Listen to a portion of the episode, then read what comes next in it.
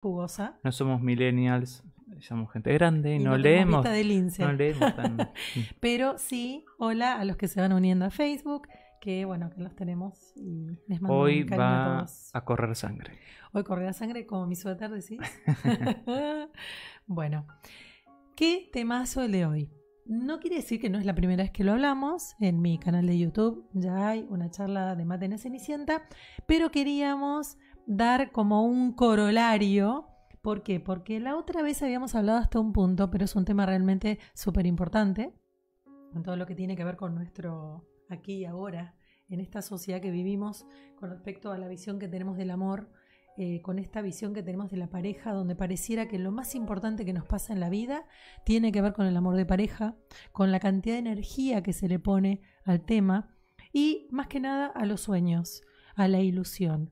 Por eso en algún punto en la reseña que escribí, cuando los invité a la charla de hoy, tenía que ver con qué nos pasa con esta ilusión de amor, con todo este sueño de amor que le ponemos después a las eh, historias que vivimos reales, donde el amor de pareja está sobrevaluado. Esta palabra me la van a escuchar decir mucho el día de hoy, porque considero que el amor de pareja está muy sobrevaluado en esta época. Se le pone mucho más importancia al amor a otros o a otro que el amor a uno mismo. Y con amor a uno mismo lejos estoy de hablar de egoísmo, sino que estoy hablando de respeto a la individualidad que cada uno representa y cómo si no nos damos un buen amor dador, comprensivo, respetuoso y amoroso hacia nosotros mismos, hacia esta mirada de sanar heridas, hasta esta mirada de eh, poder aceptar las debilidades que tenemos para potenciar también los recursos y allí utilizarlos para salir adelante en todo lo que nos sucede en la vida, terminamos soñando, soñando con estas historias de amor como que vamos a sentir que alguien nos rescata, que alguien nos va a venir a buscar con toda esta belleza y estas pompas y este dinero y este sueño principesco donde entonces las mujeres principalmente vamos a desmayarnos de amor y de impacto y de ilusión para vivir lo que será el día después de las 12 de la noche, La calabaza. donde la calabaza se vuelve cebollín, ni calabaza si quería. Y entonces ese carruaje magnífico se vuelve una suerte de vida infernal en ese paraíso que ya de cartón pintado, que se vuelve eh, este castillo que ya no lo era. Y entonces en la vida de Cenicienta, ya una vez casada con el príncipe azul, se da cuenta que los zapatitos ya no eran de cristal, que los pies le duelen, que el príncipe no le da bolilla, que el príncipe hace su vida porque el príncipe tiene mucho poder, porque tiene mucho dinero y porque entonces tiene que cumplir un montón de reglas que hacen que ya no mire a Cenicienta.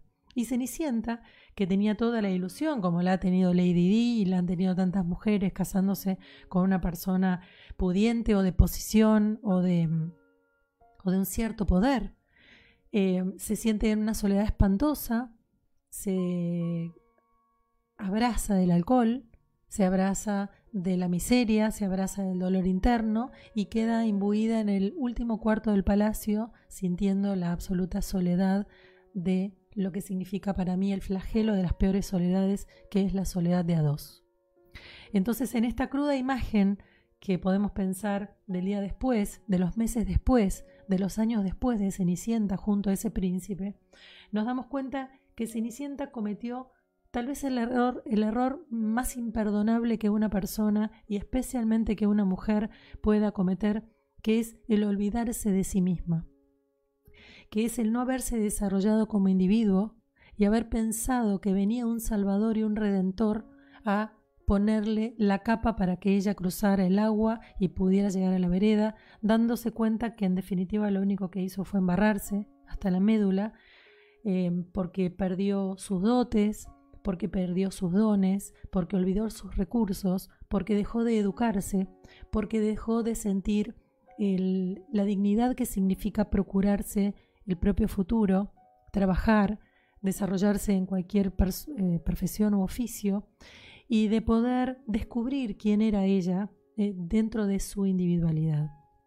Cenicienta olvidó uno de los puntos más importantes. También es, eh, de- en, en la historia de Cenicienta es lo que le inculcaron en la familia, la desvalorización, el trabajo que, mm, que no tenía nada de malo que limpiaba la casa, pero lo mostraban como algo desvalora de, de, despellativo, digamos. Sí, de- pero de eso lo vamos a retomar porque después vamos a hacer toda Mm. una Un análisis. reseña de dónde viene Cenicienta, porque Cenicienta viene mucho antes de lo que creemos. Mm. Nosotros creemos que viene de Disney, alguna persona un poco más informada va a creer que tiene 100 o 200 años, pero cuando les lea esta reseña realmente se van a dar cuenta de por qué Cenicienta es un arquetipo, pero lo que quería terminar era un poco el concepto de qué le pasa a Cenicienta. Cenicienta se olvida de lo que nombramos a lo largo de todas estas charlas que pueden encontrar en mi canal de YouTube, Claudia de Angelis, que tiene que ver con los cinco tiempos que hacen de una persona un ser equilibrado.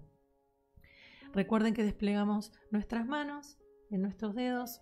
Comenzamos por el tiempo uno mismo, el tiempo en pareja, ya que estamos hablando de Cenicienta y el príncipe, el tiempo de amigos, familia y trabajo. Estos cuatro en el orden de importancia que tienen porque son los cuatro igual de importantes y este, el uno mismo, a pesar de ser también el 20% del tiempo, es fundamental porque ese tiempo que nos separa y nos diferencia de los animales, que ellos viven en un ecosistema equilibrándose, procurándose comida y abrigo, pero que nosotros eh, nos diferenciamos de muchos de los animales porque podemos con el dedo pulgar asir, tomar, sostener, agarrar, y entonces es el que nos da eh, la idea de, bueno, los portadores de razón, ¿no? De la razón. Eh, y acá vamos a tomar justamente lo que vos tan inteligentemente dijiste, eh, esto de Cenicienta y un poco de qué le pasaba a ella con el tema de los mandatos. Y les voy a leer algo que está en Google, lo pueden, puede- cualquiera de ustedes puede acceder, pero que es tan, tan interesante. Cenicienta representa un arquetipo. Un arquetipo significaría algo, para eh, describirlo bien sencillo, algo que está en el inconsciente colectivo pero que no todos sabemos, pero sin embargo lo utilizamos para representarlo. Hay una suerte de arquetipos ya dados en nuestro inconsciente y la Cenicienta es uno que ha estado muy oculto principalmente en la psiquis de las mujeres y también de los hombres. ¿Por qué? Porque el hombre ha utilizado una suerte de galantería y de forma de cortejo muy eh, también muy principesca, muy que tiene que ver con este príncipe azul. Así que para hombres y mujeres comenzamos a hablar un poco de quién es esta cenicienta arquetípica. Y se van a sorprender por el año. Y después les voy a explicar por qué. La Cenicienta es un cuento de hadas, dice Wikipedia, que cuenta con varias versiones, orales y escritas, antiguas y modernas, procedentes de varios lugares del mundo, especialmente del continente eurásico. En el sistema de clasificación de Arne Thompson, se adscribe al grupo de los cuentos folclóricos ordinarios y dentro de él al de los ayudantes sobrenaturales, año 500 a 599 después de Cristo, y en concreto al subtipo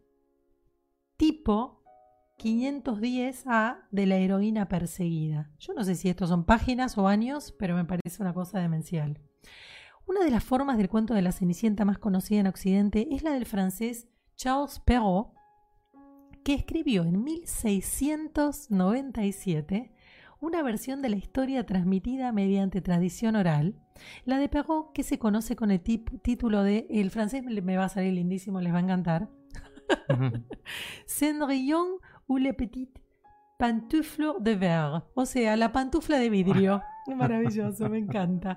Quiere decir Cenicienta o el zapatito de cristal, donde, em, eh, bueno, donde anterior a ella se encuentra la del italiano Giambattista Basile, la gata Cenicienta, en italiano la gata Cene- Cenerentola. Cenerentola.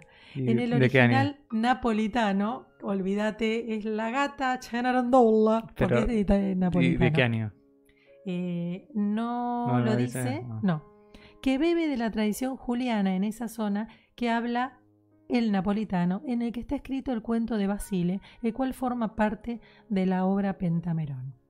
Bueno, después sigue hablando de Alemania y nos habla del año 1812 y después recién aparece Disney en el año 1950. Ahora, ¿cuál es el punto que yo quería, al cual quería remitirme cuando estamos hablando de esta cantidad de siglos? O sea, de 1600 a 1000... 1697, 1812, 1950. Porque nosotros vemos la Cenicienta rubiecita y decimos, ay, pero ¿qué nos está hablando? Una mujer oprimida, una mujer sometida, una mujer dependiente, una mujer de varios siglos para atrás, donde justamente lo que hace es sentir, recuerden un poco la que era soltera, la que quedaba soltera, qué le significaba a una mujer antes quedar soltera, Mm. una mujer viuda que quedaba totalmente relegada de la sociedad. Eh, no sé si tuvieron la fortuna de ir al Teatro Colón, todavía se ven eh, cerca de la platea los enrejados donde detrás se ubicaban las viudas, porque una vez que ya quedaban viudas quedaban totalmente corridas de la sociedad y ya no se las podía ver. Entonces solo podían ir a ver obras de teatro si estaban ocultas. Entonces si pensamos en esta mujer que quedó oculta, sometida, desvalorizada y dependiente a la sombra de un hombre, a la sombra de un príncipe, estamos hablando de algo que arquetípicamente tiene que empezar a diluirse. ¿Y cuándo vamos a ver que se empiece a diluir? Con las generaciones nuevas. Ok, pero ¿qué rastros quedaron de Cenicienta hoy? muchos todavía, especialmente las generaciones de 40 para arriba, donde la mujer, y se la escucha más de una vez decir, o mujeres que están ya separadas o un poco más grandes, esperar a un hombre que lo tenga todo, que tenga una buena posición económica, para que la salve. Porque como ya están lejos de poder reinsertarse en la sociedad a través de un oficio o una profesión, necesitan a alguien que ya esté mejor colocado económicamente para ayudarlas a salir adelante. Entonces, Ok, fíjense que eso- se ha convertido una mujer Ah, eso ya ni siquiera es amor, es acomodo. Absolutamente. Pero es que en esta fantasía arquetípica de Cenicienta, la mujer en el fuero muy profundo siente y, e idealiza la posibilidad, pero en, realidad es inviable. Mm.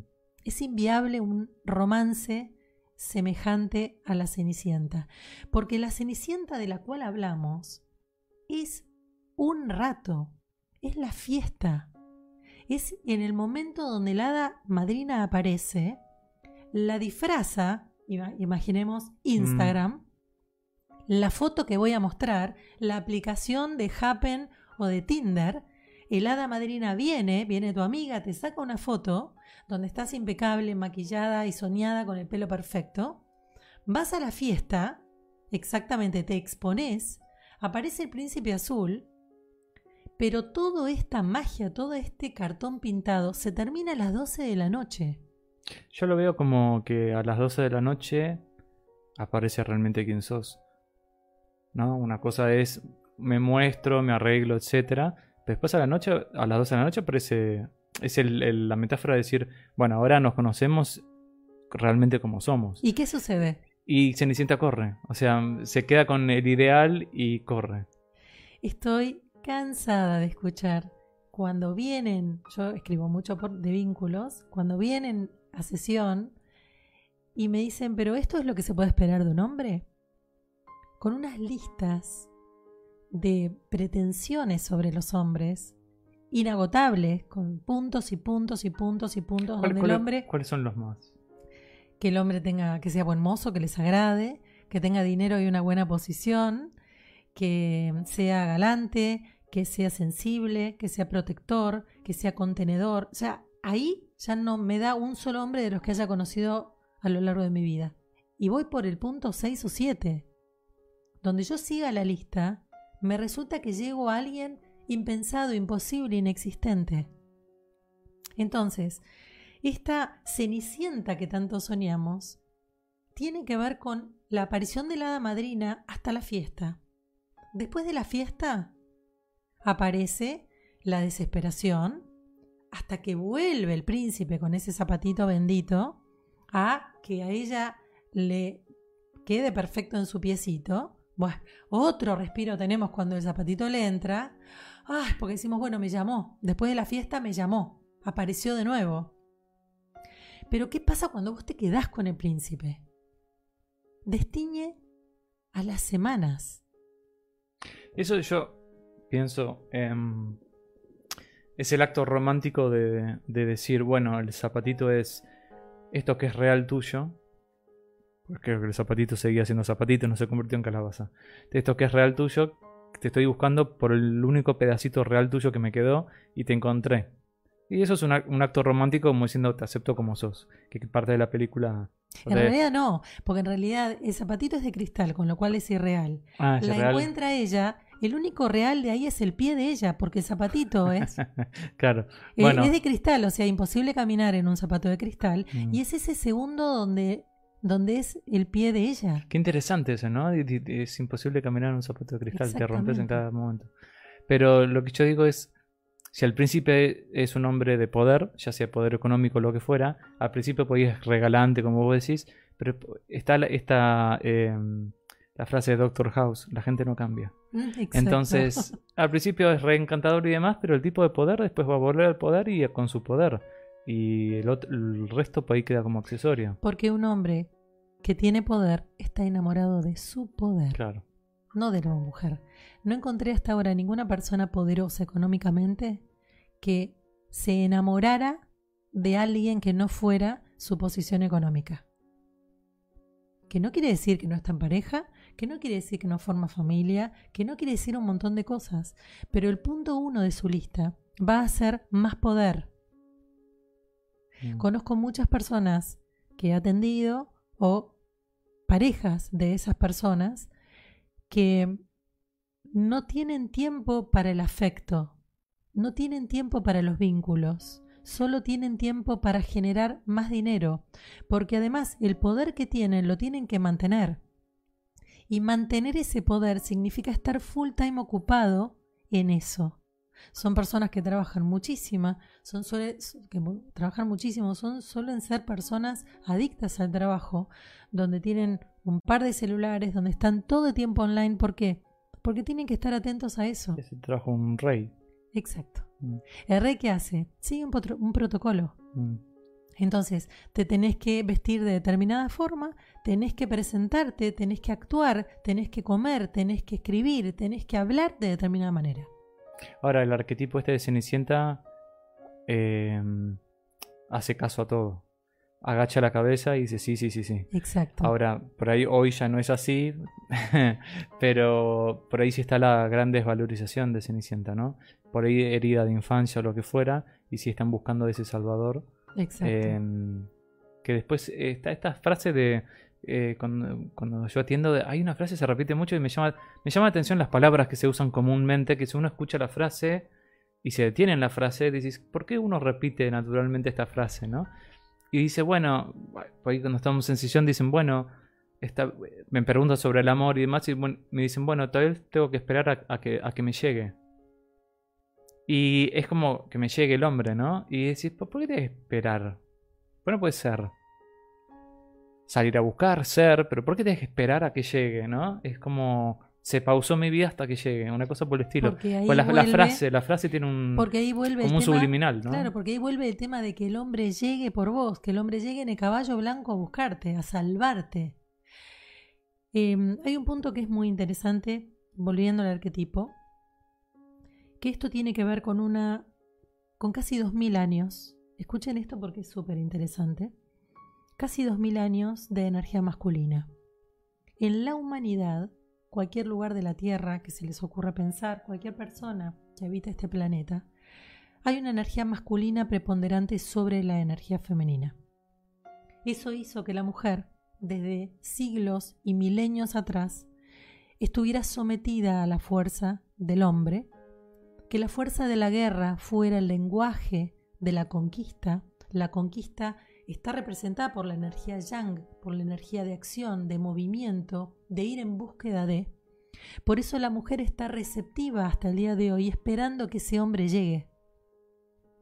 Si nosotros pensamos bien en esto, nos tenemos que dar cuenta que todos los movimientos femeninos de la mujer en, nombre de la búsqueda de la, de la igualdad, a veces y lamentablemente cayendo en vicios extremos como el feminismo, ¿no? que es más de lo mismo, porque el feminismo lo único que hace es sostener el machismo, hasta que de extremo a extremo se encuentre la franja en el medio, el equilibrio, donde haya un respeto entre las dos energías, entre el yin, que es una energía receptiva, oscura, la noche, la calma, la intuición, la emoción, con respecto a la energía yang, que es movimiento, acción, luz, sol. Entonces, ahora estamos en la transición de un despertar de la energía femenina que lo que hace es darle una nueva mirada de respeto a lo importante y valioso que es la afectividad femenina. La mujer tiene el don de sostener vínculos, de enriquecerlos, de escuchar la necesidad de un hijo, de trabajar y de dar en cuanto y en base a esa necesidad que el hombre en general, al ser muchísimo menos empático, no logra entender cuál es la necesidad de un otro. El hombre te da en general lo que vos necesitas, que él cree, pero no se tomó de tiempo en saber cuál es tu profunda necesidad desde lo emocional. La mujer, por ser muchísimo más empática, lo que hace es intuitivamente estar conectada con la necesidad visceral y emocional del otro para poder asistirlo desde allí y para poder darle desde lo que ella cree que es la profunda necesidad desde ese sentir puede equivocarse o no, puede acertar, pero siempre va a estar ocupada de meterse en el otro, en los zapatos del otro para leer la necesidad de allí. En este movimiento increíble, el arquetipo de Cenicienta, gracias al cielo, va a empezar a perecer cada vez más. Nos vamos a ocupar de matarla de una buena vez. Ya el segundo programa, creo que el tercero lo vamos a ir logrando. ¿Por qué? porque matar a Cenicienta significaría el despertar de una nueva conciencia, para que el hombre se vuelva más femenino y que la mujer se vuelva más masculina, para que el hombre, que es pura fuerza de acción, se vuelva más empático y emocional, y para que la mujer, que está en general tan reprimida y sometida a la fuerza de, de la energía de acción, se vuelva más protagonista de su propia vida. Eso va a ser el tiempo y eso lo van a traer los jóvenes con la nueva generación, los que tienen 15, los que tienen 20, los que tienen 23 años, hasta ahí llegamos, que son los que vienen con un concepto nuevo de igualdad, subimos un poco más la generación y si pensamos en los de 20, 25, 30, estamos pensando en que ya hay un montón de quehaceres domésticos que se comparten, hay un montón de cuidado de hijos que se comparten, donde estas partes eran absolutamente ocupadas por mujeres.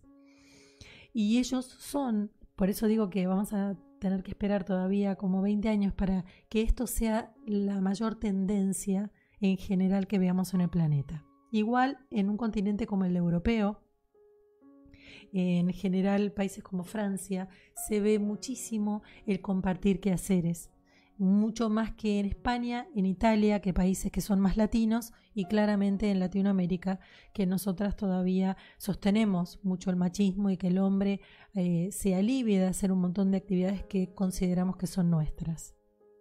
Eh, vos decís que las nuevas generaciones eh, van a traer esto, ¿no? Por, otro lado, yo veo también que eh, todo el mundo ve que en la industria del entretenimiento y el cine ya está metiendo superhéroes mujeres, ¿no? O sea, y, personajes principales que son femeninos, ¿no? O sea que ya la industria está instalando también a generar identificación en el público, porque en realidad se trata de eso. Em, entonces, las nuevas generaciones traen la matanza total de Cenicienta, ¿no? Sin embargo, em, lo que yo estoy pensando es que las generaciones por ahí de, de ahora, no de nosotros, está, por ahí está Cenicienta, pero no está el príncipe azul. ¿Por qué? Porque el abordaje del hombre no es principesco, ¿o sí? ¿Vos pensás que sí? Pues yo no, yo las historias que escucho no son principesco. Es como muy em, burdo. Y las mujeres se quejan de eso. Entonces yo no veo que... Me parece que mataron antes al príncipe y la dejaron Cenicienta sola. Exacto, porque ah. hubo una fuerza muy grande traída por el feminismo, donde la mujer tomó todos los roles. Tomó el rol femenino y tomó el rol masculino. Y lo que hizo fue matar al hombre. El hombre quedó sin rol. El hombre lo que hizo fue defenderse y volvió muy apático, menos cortés, pero igual principesco. ¿Por qué? Porque el hombre sabe que hay una cierta manera de conquista que todavía sigue funcionando y que la mujer indefectiblemente va a responder a eso. Salvo en las jovencitas, algunas, no todas, porque esto empieza a vislumbrarse e instalarse, donde lo hemos escuchado con una jovencita la otra vez, donde le decías, bueno, pero si te traen un regalo, ¿pero qué me quieren comprar? No, si me traen un regalo me asusto, o sea, desconfío. Bueno, pero si te invitan a... No, también, ¿por qué me tendría que invitar? Sí, Si te dan un elogio, un, eh, un halago, recibir un halago, ¿no? Ok. ¿Por Claro, qué? ¿por qué tendría que elogiarme? Pero es que No, no, como- claro, ¿por qué no recibir un halago? Decía. Pero ¿por qué tendría que halagarme? Decía ella. Claro, pero es que en ese caso yo no entendía. eso. Porque vos seguiste parado en ese rol de príncipe azul. ¿De qué manera? Lo sigo, sigo parado, ¿eh? Porque si pasaré... No, no, eh, no, digo, dar un halago, halago a una mujer. ¿Cuál es el problema? Pero o sea, ¿no, no es algo lindo de recibir? Pero sigue siendo una posición muy machista, muy masculina. Muy- donde pero es machista, ¿eh? en machista eso. Sí, si un hombre le regala algo, está cortejando, le está diciendo demasiadas cosas lindas a una mujer, Demasiadas no, una. y bueno, estábamos hablando en ese, en ese momento de los piropos y de los halagos. Entonces, si el hombre exagera este mensaje, quiere decir que ella está por debajo y que la tiene que enaltecer para venerarla, para endiosarla, ¿para qué? Las generaciones nuevas son mucho Bueno, más... pero yo te lo veo diferente y lo voy a decir porque si yo halago algo, puede ser que yo lo esté viendo, que yo estoy abajo y eso está arriba y lo halago. Si yo veo una mujer hermosa, no es que yo me siento hermoso, es que la veo hermosa y la halago porque es hermosa. Y porque me deslumbra, ponele. pero, Y no es que yo estoy arriba, esa mujer y las tengo que elevar, no, pues ella está más arriba que yo y tu halago eso. generación indefectiblemente pertenece... Bueno, yo soy marciano, debe ser, No, pero... no, es que nosotros pertenecemos a una visión porque nosotros nacimos en el cuento de Cenicienta. Esta chica que tenía 22 años, que era la que estaba conversando con nosotros, Están es- aplaudiendo, pero yo no sé a quién, a mí o a Claudia. a ver, eh, ¿quién es? Eh, Meli. Meli. A ver a quién está aplaudiendo. claro, Yo quiero saber que escriban en el chat, a ver si las mujeres aceptan halagos hoy o no. claro. Eh, nosotros seguimos diciendo que qué lindo el halago, pero una chica de 22, de 20, de 18, dice, ¿por qué me tenés que halagar? Y está perfecto, porque en realidad no consideran que ese es el abordaje para generar una cita, para salir a tomar algo. Simplemente es una charla. Ellos lo que hacen es simplemente ser. Entonces, el gran cambio evolutivo que vamos a ver en estos años venideros es que la gente sea, que la gente deje de ponerse disfraces de príncipe, de cenicienta, de bruja, de Blancanieves y de enanito, para ser, para ser quien es, sinceramente, sin máscaras y sin disfraces. Pero ¿por qué no pensar que siendo como uno es, puede generar un halago en el otro? Puede generar la necesidad de halagar. Eso podría ser desde un, desde un sentir moderado. En ese momento estábamos hablando qué pasa con Sí, el sí, sí, hombre. sí, sí, no, pero yo lo estoy llevando más allá. Exacto, exacto. Un halago y todo. Es lindísimo es como que uno esté en No, no, pareja no es y el digas, chamucho, "Qué no es el lo que-". chamullo. Claro, qué rico es, qué rica esta comida. ¿Por qué? Porque estaba rica la comida, me pareció rica y lo que estoy haciendo es diciendo algo positivo sobre Mm. algo. Pero ¿qué pasa con la conquista? Y lo que estaba diciendo la jovencita era, yo no quiero que me digan todo eso porque me están conquistando y me asusta porque siento que indefectiblemente tengo que correr de ahí. Era brillante. Entonces, creo que hoy las generaciones lo que están proponiendo es ser mucho más sinceros y dejar. Acá te dicen que sigas Sí. elogiando. Los Eh, halagos deben ser mutuos. muy Claro, bueno. eh, pero creo que también tienen que ser mesurados porque tienen que ser sinceros. Mm. Estábamos hablando de la sobreconquista, de lo sobrevaluado. El amor de pareja sobrevaluado, ¿por qué? Por mostrarte quien no soy para que elijas un personaje. De esto se trata Cenicienta, de un cuento. Mm. Entonces, somos víctimas, somos parte de ese cuento. ¿Por qué somos víctimas? Porque nosotros ya nacimos en ese arquetipo y bajo ese arquetipo, porque ese arquetipo tiene miles de años. La mujer sometida esperando que alguien la salve. Entiendo, entonces Porque el halago es como te estoy disfrazando de algo que yo te estoy diciendo que sos. Una cosa así. Claro, si es exagerado. Claro. Un hermoso halago, simplemente hago. Recordemos que en Cenicienta ella estaba totalmente corrida. ¿Por qué? Fíjense que ya la presión social hacía que ella estuviera condenada a servir y que las hermanastras, hermanastras ya les quedaba poco tiempo, tenían que ser colocadas socialmente porque si no también quedaban fuera. De hecho, cuando Cenicienta le sopla al príncipe azul, las dos se quedan fuera. Entonces, no hace muchas décadas, la mujer que no era elegida hasta los 25 o 26 años quedaba fuera, era llamada solterona. Hoy una chica de 26 años está con deseos de un montón de experiencias. Ahora, ahora, ¿cuál es el concepto que nos salva de este arquetipo? Trabajar en nosotras mismas. La condena de cuento de Cenicienta tiene que ver con la no capacidad de ser independiente, el flagelo de una mujer de que no considere que la independencia es lo mejor que le puede pasar. Estas charlas principalmente apuntan a que los individuos ya no nos distingamos por género, que las mujeres sepamos que hay una parte profesional, de estudio, de autosuperación que tiene que ver con nuestra profesión u oficio, que nosotras no podemos sentir que tenemos que trabajar hasta que nos casemos. Porque después si nuestro marido o nuestra pareja tiene mejor posición económica, ah, bueno, no, porque él genera. Y después cuando te separás, quedas fuera del sistema. Atiendo muchas mujeres que no se pueden separar porque están fuera del sistema, con 50, 56 años, condenadas a quedarse ahí.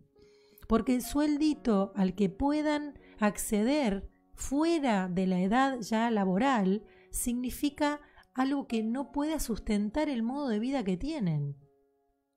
Ahora, fueron presas de la sociedad, fueron presas del arquetipo de Cenicienta, porque en definitiva este rol donde hombres y mujeres en sociedades como la de Latinoamérica o en sociedades latinas, donde la mujer está acompañando al hombre, es algo que después es en detrimento de ella porque lamentablemente conozco un montón de mujeres que terminan cayendo en el alcohol, terminan cayendo en depresión.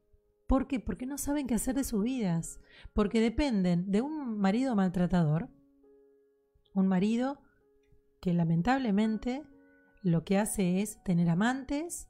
Estoy, siempre hablando sobre casuística mía, ¿sí?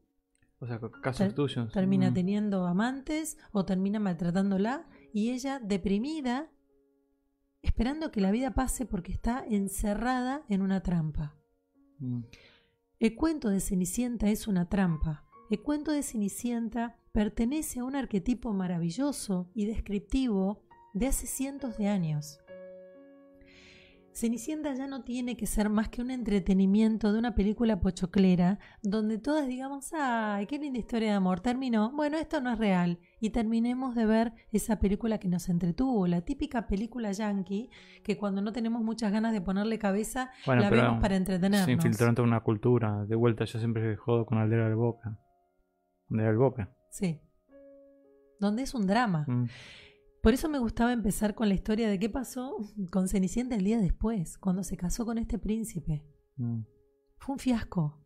El príncipe estaba tan enamorado de su imagen reflejada en el espejo que nunca más la vio. Y después su narcisismo era tan maravilloso que Cenicienta se abocó a los hijos, pero los hijos después crecieron, tuvieron su vida y ella quedó sola y deprimida. Ya sin belleza, porque era muy hay, bella. hay otro tema que en todos los, estos arquetipos y todas estas películas de, en esa época de Disney, bueno, todo, todo, todo el tiempo, donde eh, describen a la mujer siempre tienen el. Siempre la mujer tiene dos cualidades que son. Eh, que siempre se repiten, que es la belleza y que, tienen linda voz para cantar. Una sirena. Claro, una cosa así, pero siempre todas las mujeres tienen. El, el prototipo mujer tiene esas dos cualidades como cualidades de valor y no otra cosa. Y además, el ser sometidas, el ser eh, muy debajo del hombre, porque fíjate que siempre son muy modositas, muy amorosas, muy dulces y muy dóciles. Mm. Eso también es una característica. Las características, las características que vos diste son las típicas de una sirena, y una sirena no existe más que en una fábula, en una mm. leyenda, en un cuento. Ahora, ¿qué es lo que ah, hablamos ya de la mujer con respecto al rol de Cenicienta, ¿no? Pero, ¿qué pasa con el hombre con el rol de Cenicienta? Digo, ¿por qué los hombres hoy buscan una Cenicienta? Porque es más fácil. Porque la ponen y la sacan de su vida, porque la compran con dinero, porque le dan un poco de dinero y Cenicienta hace lo que ellos quieren. ¿Pero siempre con dinero? Con sí, en general sí. Por, no tiene que ser mucho dinero, simplemente que el hombre sea el proveedor de que ese dinero ¿No, entre. ¿No será que tiene el síndrome del Salvador? Tal vez como de quiero salvar a una Lo mujer que- en vez de estar en pareja con una mujer. Pareja, pareja. Lo que pasa es que en Salvador te pone en una posición más alta Claro, que. claro, claro, pero sin cual- dinero, sin que haya dinero. por pero ahí, vos tenés un poder. Mm, Y el poder eh, al hombre se lo da el dinero, se lo da su estatus económico, no se lo da otra cosa. mm, O la fama, y la fama también trae dinero. O sea mm. que en definitiva en estas sociedades, estar con una persona que está por debajo tuya te da mucha facilidad. ¿Por qué? Porque la pones y la sacas de tu vida. Puede ser una gran trampa. En mi primer libro lo escribí. Que puede ser una enorme y espantosa trampa que hay que tener mucho cuidado porque vos creías que la tenías muy sometida, pero la mujer es un bicho muy, muy difícil y muy bravo. Entonces, vos crees que tenés poder, pero esta mujer, como es dueña de lo afectivo, no nos olvidemos que las mujeres son las que generan los hilos amorosos dentro de una familia, tienen ni más ni menos que el afecto de tus hijos. Entonces empieza a jugar un juego de poder siniestro entre que el hombre es el proveedor, da y quita, y la mujer es la dueña de los hijos, da y quita. En los divorcios se ve mucho esto. El hombre jugando con el dinero y la mujer jugando con el afecto de sus hijos. Eso es una guerra de la actualidad. La Bella Durmiente, Maléfica en el original. Maléfica era la mujer divorciada, enojada. Claro, exactamente. Entonces, eh, Cenicienta ha sido un flagelo, pero no ha sido más que el representante de lo que estaba oculto en las sociedades, de lo que estuvo oculto durante dos mil años en una generación donde la mujer quedó totalmente debajo del hombre, haciendo a voluntad, siendo abusada, siendo flagelada, siendo sometida, siendo maltratada. No vayamos más lejos que una guerra del medioevo, no vayamos más lejos que económicamente, lo que significa un puesto de dos personas haciendo el mismo trabajo, a quien se la considere se la deja crecer y a quien no, donde de a poquito y en paz se debería lograr una ecuanimidad, una igualdad, pero en paz, no con fuerzas en contra, porque recordemos lo que dijimos hace un ratito, machismo o feminismo no son más que extremos y caras de la misma moneda. Estamos sosteniendo la dualidad, seguimos sosteniendo la misma fórmula. Lo que nosotros tenemos que agregar es una tercera pata, la trialidad, donde ya esa moneda no gira, no tiene un canto con dos caras, sino que se empieza a transformar en una esfera y esa esfera gira sin fin simplemente por el proceso de existir y de moverse. Entonces, no hay machismo o feminismo, simplemente hay seres humanos en una tierra evolucionando. Hay una tendencia enorme a terminar con esta, este, esta historia de los géneros. Hay una, de hecho, una marca de ropa que hace ropa que es para hombres y mujeres por igual. O sea, es la misma ropa. Bueno, ya Eh. comenzó con una tendencia de perfumes hace, yo creo que 10 o... No, ya hace como 16, 17 años de Calvin Klein, que lo que hacían era hacer eh, perfumes para hombre y mujer. No, para hablar la ropa. Yo vi el, el comercial, está muy bueno. Es, es ropa que. Es verdad, no sabes si es de hombre o mujer, pero está buena, los colores y demás, pero Entonces, están. La mirada de los adultos... Porque ah, viste que se desplegó tantos géneros sexuales ahora diferentes, este que le- la ropa abarca todo eso. que es maravilloso, porque en realidad los adultos lo que tenemos que hacer es darle la entrada a eso, porque eso es el cambio. Mm. El cambio es, es un paradigma que cambia, la humanidad está cambiando. Ni los géneros, ni la ropa, ni la música. La humanidad está dando uno de los saltos cuánticos más grandes de los últimos 2000 años. Obviamente de los últimos siglos, pero es donde la fuerza femenina deje de estar sometida a la fuerza masculina, donde la guerra y la violencia ya no sean el lenguaje en común, y donde pase el, lo femenino, la característica de energía femenina, que no se trata de mujeres, sino de energía femenina, pase a ser el lenguaje en común, la empatía y el amor. Ahora, tenemos unos cuantos siglos por delante para lograrlo, pero comencemos con identificarnos ya no con Cenicienta, sino con amor, entendiendo que el amor es cada día y a cada paso, donde uno tiene que conectarse sinceramente con lo que se siente y se comparte, donde hay calidad y no cantidad, donde yo no estoy con alguien para contarle a todos que estoy acompañada, donde el hombre no es un trofeo, ni la mujer, porque se habla mucho de la mujer como trofeo, pero ¿y el hombre? Yo todo el tiempo veo, no, si este es mi novio, este es mi marido, y el marido está en cualquiera, y yo sé íntimamente que adentro de esa Pero pareja me parece es un que, que la mujer eh, dice, este, este es mi marido, ¿eh? Y, y ese es el trofeo, y el hombre muestra el trofeo, pero lo muestra como en vidriera, en las Claro. fiestas y demás, por ahí no lo dice, pero no. Claro, pero toda esta cuestión de tener trofeos detenta con el amor de pareja, detenta, es, es lo peor, o sea, es, es la contradicción absoluta de lo que significa el amor de a dos. Es como si me compré el nuevo iPhone. Exacto, o este auto de este color, Mm. o esta ropa de esta marca. Entonces, la mujer ha sido objetivizada, pero el hombre también. Y de eso no se habla. Mm. Del hombre objeto no se habla. Y el hombre es un objeto lamentablemente para muchísimas mujeres.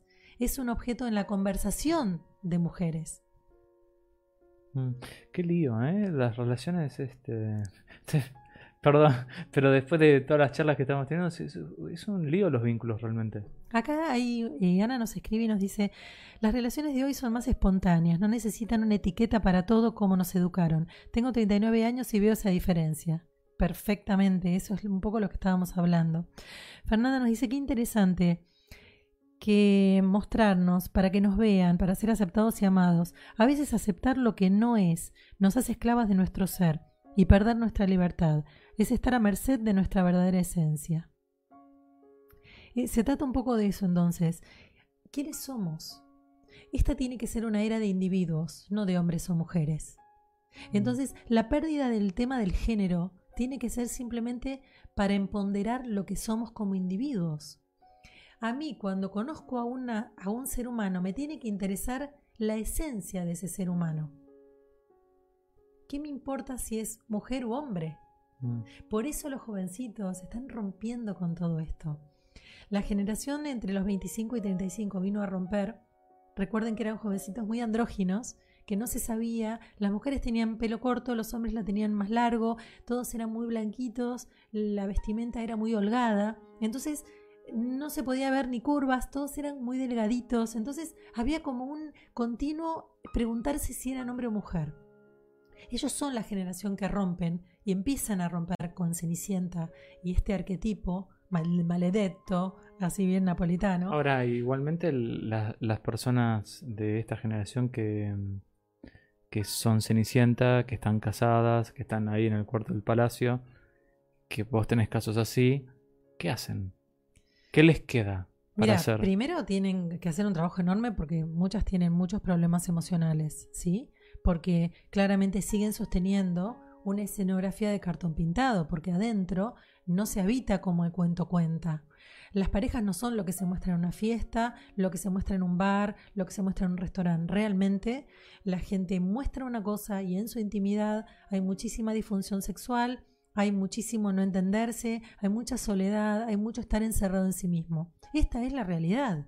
Obviamente hay un montón de parejas que sí funcionan. Bueno, no son justamente los casos. Yo soy psicóloga, con lo cual los casos que vienen a mí son casos justamente para hacer un trabajo en común. Pero a veces a mí no me vienen a ver por una cuestión de pareja. A mí me vienen a ver porque están enfermos, a mí me vienen a ver porque se les declararon algunas enfermedades muy complicadas y ahí empezamos a encontrar que tampoco su pareja funciona.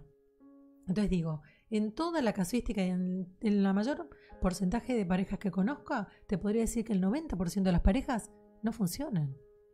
Entonces, ¿de qué estamos hablando? Basta de Cenicienta. Claro, pero que es un gran salto de fe que tiene que hacer eh, la mujer para eh, lograr su independencia. Más que fe, que es muy etérico, es un salto de conciencia. Y los saltos de conciencia no son mágicos y no son inmediatos. Es empezar a mirarse hacia adentro muy profundo, de entender dónde está su dependencia, de habitar sus miedos, porque a vos qué te hace dependiente de una fuerza y de un otro? El miedo, el interés. Bueno, yo te salvo de acá y vos me salvas de acá. Si es así, bienvenidos, están de la mano y están navegando eh, cada uno su botecito sabiendo que en esa parte flaquean. Pero ¿qué pasa cuando esto está oculto? ¿Qué pasa cuando las parejas se sostienen con terceros? ¿Qué pasa cuando una persona está tan infeliz, hombres y mujeres, porque los atiendo, donde se generan enfermedades graves como el cáncer? ¿Por qué? Porque son absolutamente infelices. Entonces, tenemos que entender a fuego y tatuarnos en el alma que la felicidad no te la da otro y que la felicidad no te la da estar en pareja. Esto es lo que queremos derrocar de Cenicienta. Mm. La felicidad de la vida no te la da estar en pareja.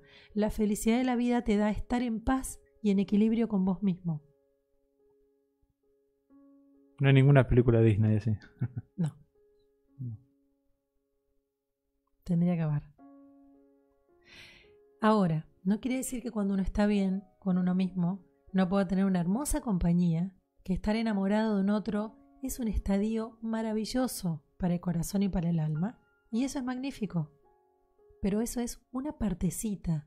En el todo, en el eje de ese todo, está uno mismo. Mm. Con estos cinco tiempos de los que hablábamos, poniéndole un poco de atención a mí misma, un poco de atención a mi trabajo y a mi profesión, un poco de atención a mis amistades, otro poco de atención a mi familia y otro poco de atención a mi, a mi trabajo y me quedaba uno a mi pareja.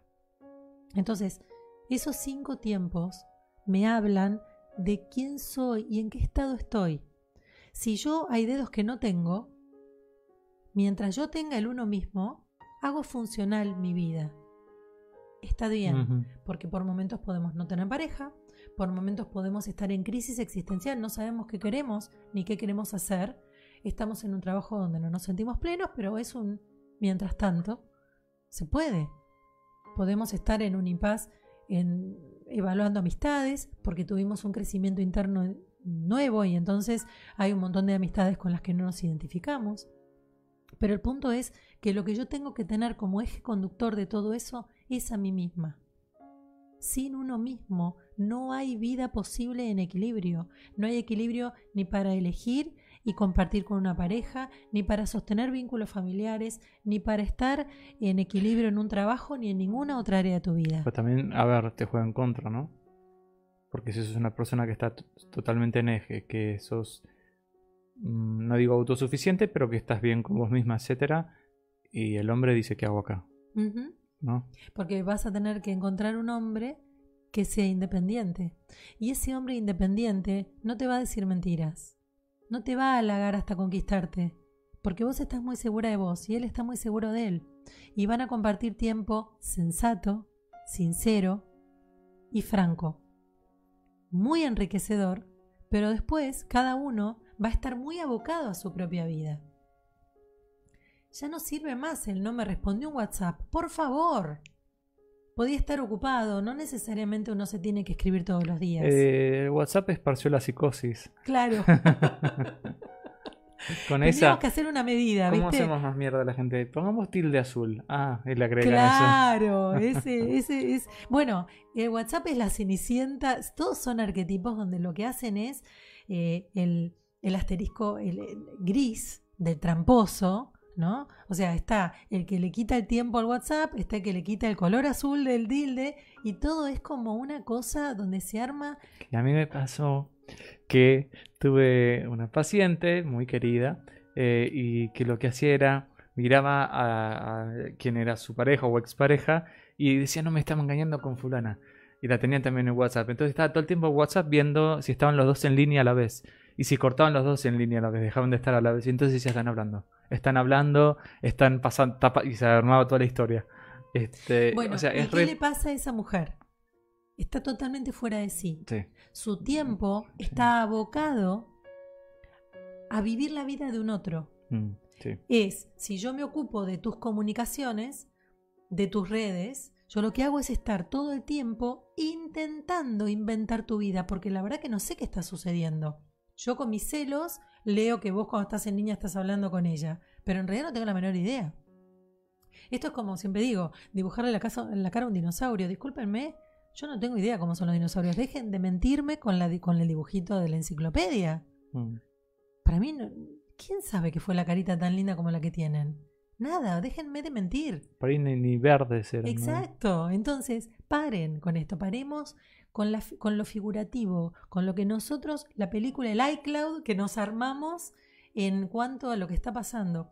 ¿Y sabes por qué sucede eso? Que, que todo lo que dijiste. Cuando estamos tan pendientes en la vida del otro. No, ¿por qué? Porque nuestra vida está vacía. Mm. Porque no hay intereses. Porque no hay vida interior. Porque no me ocupo de nada, no me ocupo de experimentar, de ver qué me puede gustar, de curiosear sobre actividades, de hacer cosas, de leer. La gente hoy no se alimenta, la gente está leyendo eh, todas las propagandas que antes ponían en las rutas, ahora las ponen en las redes. La foto y siguen la vida de una vedette, siguen la vida de un actor, siguen vidas que son de mentira. De mentira. Sí, te hace pelota la autoestima, eso. Te hace ¿no? pelota la autoestima, te hace sentir infeliz, te hace sentir que vos nunca vas a vivir el cuento de Cenicienta que te están mostrando, porque eso es una mentira. Ahora, ¿qué, esto es una tendencia mundial. O sea, eh, a ver, las grandes empresas, ¿no? Te dan eh, la herramienta. Ejemplo, Instagram. Pero somos nosotros los que conver- convertimos todo en una mentira. Porque el vacío existencial que hoy es gigante, porque la gente antes se cultivaba, la gente antes leía, la gente antes filosofaba, hoy no se conversa, hoy se sigue fotos vacías de vida, vacías de interés para quemar el tiempo. Las redes generan un, una droga que es Dop- dopamina Dopamina, sí. que es todo el tiempo estoy alimentándome de lo que creo que me enciende una sensación, que creo, entre comillas, que me da una satisfacción, pero en realidad lo único que está haciendo es escindiéndome de mí misma, es alejándome de mí y de mi esencia. Entonces las personas, en vez de hacer actividades, leer, cultivarse, pintar, dibujar, entretenerse, tejer, ¿a quién conocen, por favor, hoy por día joven que teja? A nadie. ¿A quién conocen hoy en día que cosa? A nadie. Entonces, las generaciones se van vaciando de contenido para nada, para comprar más, Para venderse. para comprar más basura, para comprar más imágenes cada vez más inalcanzables de seres cada vez más vendibles. La otra vez en mi, en mi muro de Ah. Facebook se me cruzaba la historia de eh, esta bellísima eh, que se casó con Brad Pitt, Sí, Angelina Jolie. Angelina Jolie, que su vida infantil había sido una desgracia espantosa. Claro, cuando la gente todo el mundo quiere ser como Angelina Jolie, y Angelina Jolie tuvo una vida terrible. Entonces, dejemos de comprar basura. Empecemos a navegarnos, a sentir qué nos gusta, qué no. La gente hoy no sabe elegir porque está perdida. ¿De quién? De sí misma. Porque se vende, digo. Me parece que las redes se venden. Porque Hay hoy una no, cosa hay muy- no hay Cenicienta en dibujito, pero hay Cenicienta en películas pochocleras y hay Cenicienta en el Instagram, en vender basura, en vender imágenes, en los programas de televisión que son una porquería. Ahora con el tema de los filtros es mortal. Porque ni siquiera mostrás tu cara. o Nada. sea, te sacas los granitos, te pones los dientes Claro, blancos, te claro, pones la sonrisa, claro. te pones el pelo. Es una cosa atroz. sí. Así que bueno, con Ah, Y hay, esto- y hay una cosa muy eh, em, graciosa en algún punto, que es que en Facebook, por ejemplo, cuando está la mujer, está Marta, que, que tiene el marido que se llama Juan, y resulta que Juan tuvo algo con Mirta. Entonces Marta está enojada con Mirta y está totalmente despechada. Entonces lo que hace, en vez de ir a hablarle a Mirta, es que, porque se le arma quilombo con Juan, se le arma un Sí. quilombo bárbaro. ¿Qué hiciste, Juan? ¿Qué yo? Entonces lo que hace es publicar en su Facebook una foto con Juan Ay, sí. diciendo nunca nos van a separar. Somos compañeros del camino. Ah, no, decís, no, no. ¿a quién le pones esa foto? y la gente empieza a poner like, qué sé yo, y decís, pero ¿qué pasó acá? Por- si alguien sube una foto con qué linda mi familia, pasó Desconfíen. algo. Y si son hombres, desconfíen 100%. Pasó algo. Salvo muy, muy, muy poquitos, desconfíen. Es porque este muy gracioso eso. Las fotos de WhatsApp de un hombre cuando aparece con su novia, ay, digo, acá hay crisis. Claro, pero como el hombre está presionado por la mujer, sube la foto con ella. Salvo honrosísimas excepciones, pongan atención. Nos tenemos que ir. Bueno, se, mm, vamos al funeral ahora, pues ya la matamos. Este, El funeral iba a ser eh, la película de Rambo, que parece que no está más en cartelera. Pero prometemos que lo íbamos a ver después de este programa. Pero bueno, Pero bueno, nos quieren seguir vamos a vendiendo buscar otra Cenicienta, pero no la vamos a comprar. Así que bueno, esperamos realmente que eh, la frase que les haya quedado es enriquecerse uno mismo. Busquemos Seamos- cada uno. seamos calabaza. ¿No? Después de las 12. Seamos calabaza y vivamos como calabaza, que es más real. Seamos zapallo cabutiá, Claro. que es riquísimo. Y ratoncito en Eh, vez de corcel. Seamos nosotros mismos, con nuestros granitos, con nuestra nariz derretida, con como seamos. Eh, hagamos lo mejor que podamos de nosotros mismos.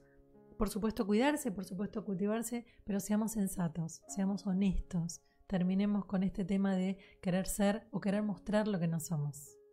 Adiós, Cenicienta. Nos siempre. vemos. Te quedan pocas décadas. Chao. Orwa, hablando francés.